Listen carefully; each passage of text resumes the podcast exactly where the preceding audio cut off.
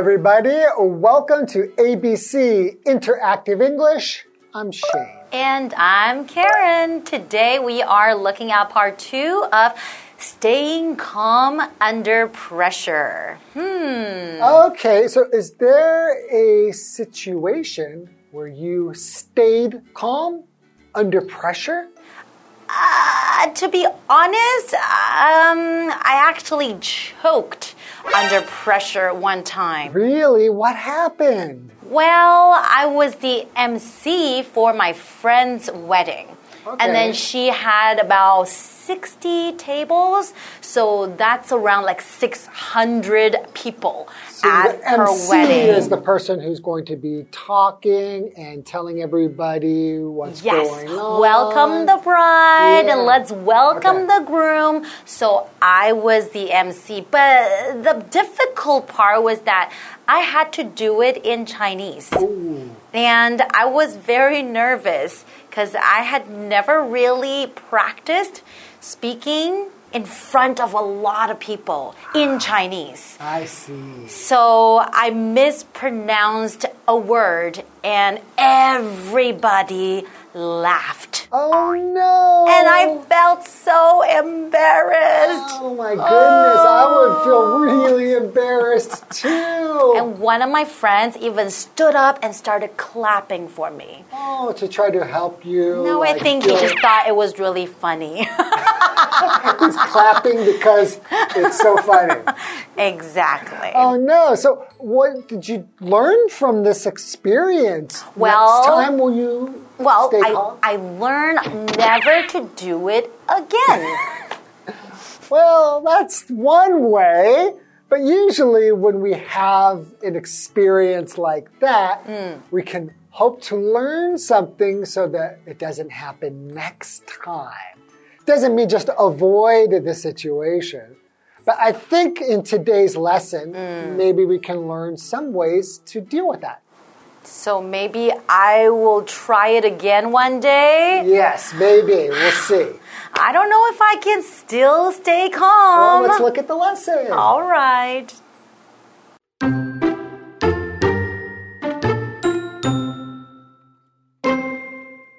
Martin didn't want choking to become another worry, so he found ways to stay calm under pressure.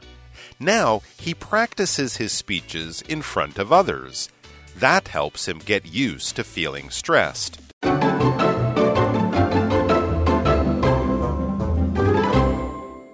So we're looking at part two of staying calm under pressure today. And I mm-hmm. hope I can learn something from today's article. Yeah, hopefully next time you're in a situation where there's lots of pressure, you can mm-hmm. learn how not to choke.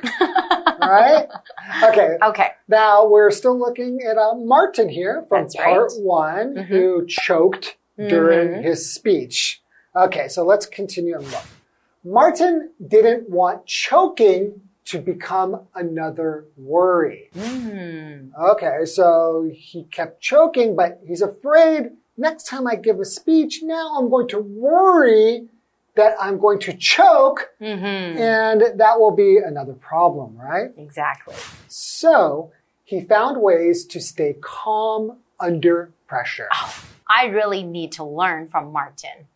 right.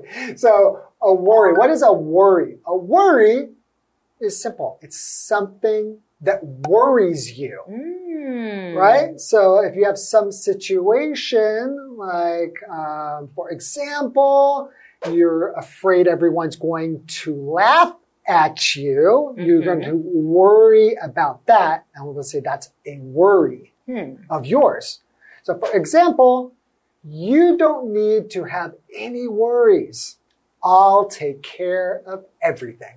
Aw, that's a really nice thing to say. But I won't do the speech for you because my Chinese is definitely not good enough. Your Chinese is actually pretty good. But not good enough to do one of those speeches. okay, let's continue. Now, he practices his speeches in front of others. Hmm. That helps him get used to feeling stressed. Oh, so that's why people say practice makes, Makes perfect. perfect. Because the more you practice, the better you will be at certain things, right? Right. And so to practice, that Hmm. just means doing an activity or training or anything regularly so that you can improve your skill. Mm-hmm. So, for example, you could say Luke practices the piano every day. Oh, so he will probably be a very good pianist. Right. He's going to mm. improve his skill each time he practices, right? Exactly. And we are looking at this word here, stressed. And mm. that is an adjective. So it just means too anxious and tired to be able to relax. You mm. feel nervous and a little mm. bit worried. You feel stressed. So, for example, students usually are stressed before an exam because they are worried if they won't, you know, if they will or will not do well, right? Right. Yeah. They'll get a lot of pressure and feel like, oh no, how, what if I fail the exam? Mm-hmm. You know, what if my parents get mad at me because I failed the exam and then you stay up and you try to study, Mm-hmm. but you're worrying and then you just feel all of that pressure on you. Exactly. And feeling stressed all the time is actually not a healthy thing. It's kind of harmful for your body too Right. if you're always stressed. And that is why it's important to try to stay calm, right? And of course, like they said, if you just practice the thing that you need to do, Mm. especially talking in front of a lot of people, Mm-hmm. you just get your friends around or people, you know, who are willing to listen and just practice what you're going to say. Yes. If there's nobody around, practicing in front of a mirror that is right. is a good way to practice too, right? Definitely. I have done that before and I think it really helps. Yeah, it helps to calm you down when the real thing comes. That's right. How about let's take a quick break and we'll be back to learn more. Cool.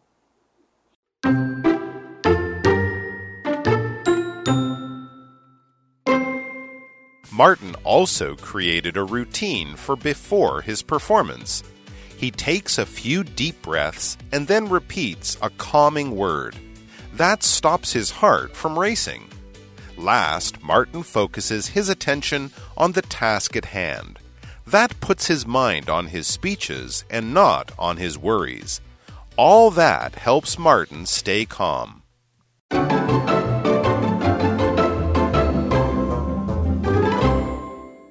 Everybody, and welcome back. So, before the break, we are talking about Martin. Mm-hmm. And Martin gave a speech and he choked, right? So now he wants to, he doesn't want to worry about choking the next time he's giving a speech. So what he does is practices his speech in front of other people. That way he can get used to the stress that he will feel while he's giving a speech. That's right. I think that is going to help him, right? So let's find out find out what else he did. Okay. So Martin also created a routine for before his performance. Ah, created a routine. So what is a routine? Okay, a routine is the normal order and way that you regularly do things. Mm-hmm. So in this situation, he's going to give a speech. Mm-hmm. So if he's going to create a routine, that means there's going to be certain things that he does mm-hmm. every time before he's going to give a speech. Ah. So our example sentence says, Phoebe has a very difficult exercise routine. Ah, and this exercise routine is something that she does regularly, right? Right. And every time she does this all of these things that she does while she's exercising, it's quite difficult. So we say her routine is difficult. So continuing, he takes a few deep breaths and then repeats a calming word. Hmm. That stops his heart from racing. Okay, that stops his heart from racing. That means that stops his heart going really, really quickly, really, really fast, Like right? racing means like going very fast, mm. right? And that is true. Mm-hmm. Okay, so we're looking at this word here, deep, because you have to take deep breaths. And that is an adjective. Usually when we look at this word deep, you would probably think of, you know, deep versus shallow in the swimming pool. Something that is all the way down, so far down that is called deep, mm-hmm. right? Right. But right here, we're talking about taking deep breaths. Mm. So it just means taking in or giving out a lot of air Ah, so when you breathe in, and out. so that will be a deep breath. Exactly. Can you have a shallow breath? Um, I don't think Well, so. we do say shallow breathing if somebody Hmm. maybe is close to dying Like or this? something. Or it could just be ah. just not letting in a lot of air. Yeah. I see. And for example, Hmm. she took a deep breath and then jumped into the pool. Or was it a deep pool? Maybe it was a deep pool Oh, too. Okay. Um, we have another vocabulary word, repeat. Uh-huh. So repeat is a verb. It just means to do something over again. That's right. Over and over again. So for example, you can say, I repeated myself to Karen many times, but she didn't listen. and that's not true. That's just an example sentence. Okay. Okay, sure. let's Just go- an example. Let's go back to the article. Last, Martin focuses his attention on the task at hand. Okay, so he focuses his attention. He wanted to focus on the task at hand, what he needs to do right now. Okay, Right? so task at hand. Okay, first, what Mm. is a task?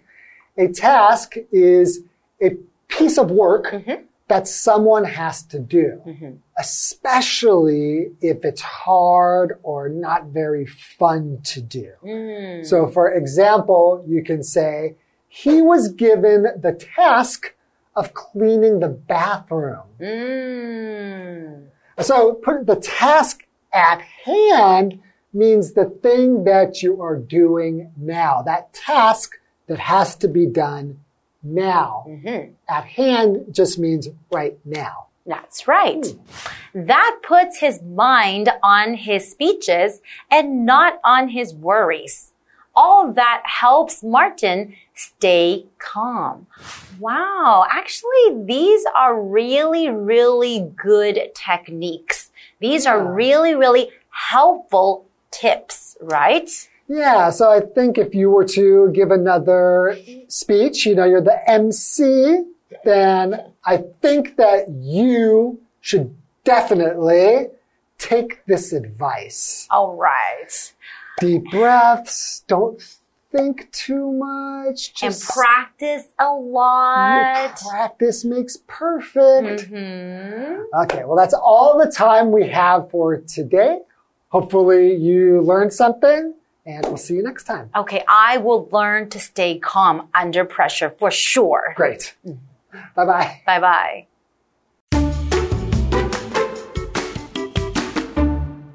Martin didn't want choking to become another worry, so he found ways to stay calm under pressure.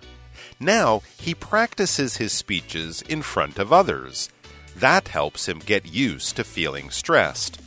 Martin also created a routine for before his performance. He takes a few deep breaths and then repeats a calming word. That stops his heart from racing. Last, Martin focuses his attention on the task at hand. That puts his mind on his speeches and not on his worries. All that helps Martin stay calm.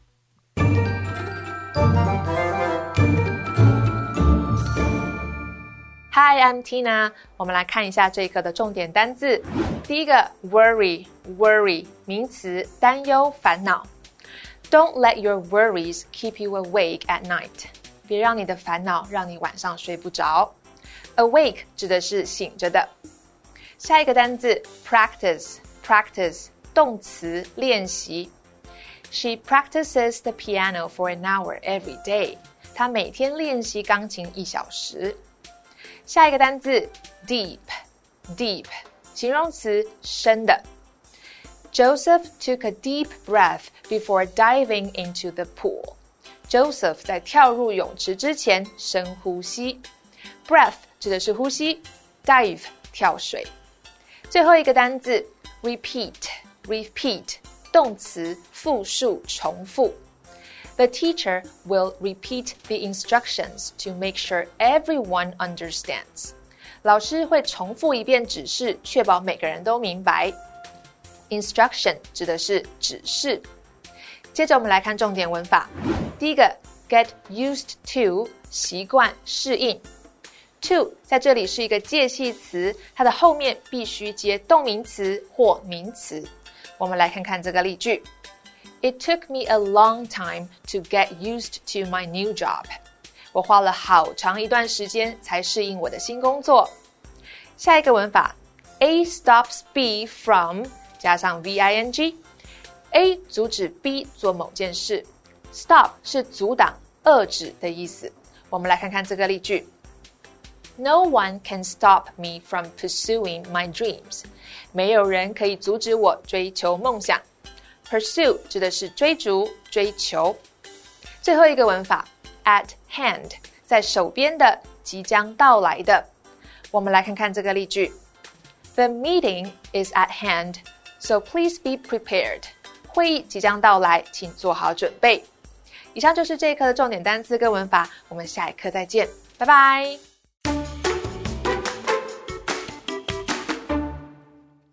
Today we're going to talk about the Kaohsiung Circular Light Rail Transit. Now, oftentimes we are in Taipei and we hear MRT. So MRT stands for Mass Rapid Transit. So what is the difference between the two? MRT and LRT, Light Rail Transit. So MRT trains are usually faster than LRT trains and MRT systems are designed for higher speeds and longer distances, allowing them to reach higher maximum speeds compared to LRT systems. Now, MRT moves at a greater speed and has longer trains, while LRT trains are smaller in length and move slowly because they need to make more stops. So let's learn more about the circular light rail transit in Kaohsiung. The Kaohsiung Circular Light Rail Transit, LRT, is a moving landmark of the city. Its purpose is to improve the traffic in downtown. It is the first cable free light rail system in the world. The waterfront route has been highly welcomed since its operation.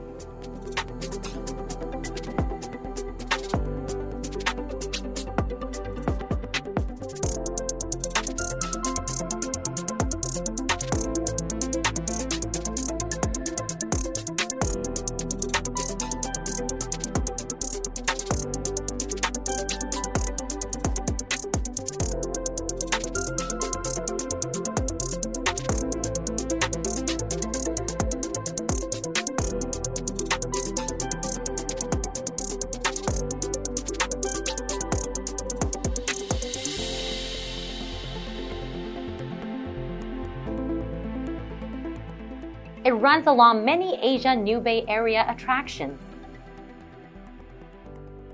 The circular light rail makes the city better.